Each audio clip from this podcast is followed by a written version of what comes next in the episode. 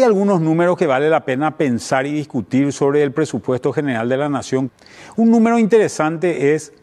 el déficit de 1,5% que se plantea alcanzar ya en el año 2021, cosa que consideramos extremadamente difícil de alcanzar por el sencillo hecho de que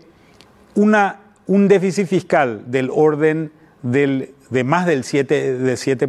para el año 2020, recortar mucho de los gastos va a ser, va a ser extremadamente complicado durante el año 2021. Por otro lado,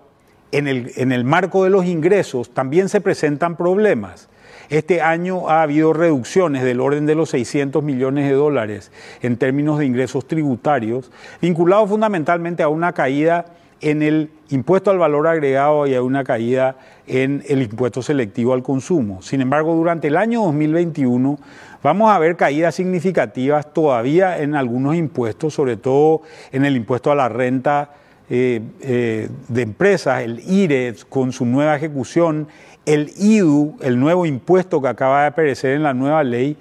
que básicamente graba con 8% a las distribuciones de dividendos que hacen las empresas. Creemos que como muchas empresas van a perder dinero este año,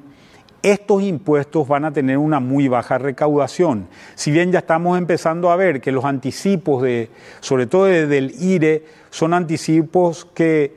que se están notando, pero básicamente sobre la base de lo que fue el año 2019.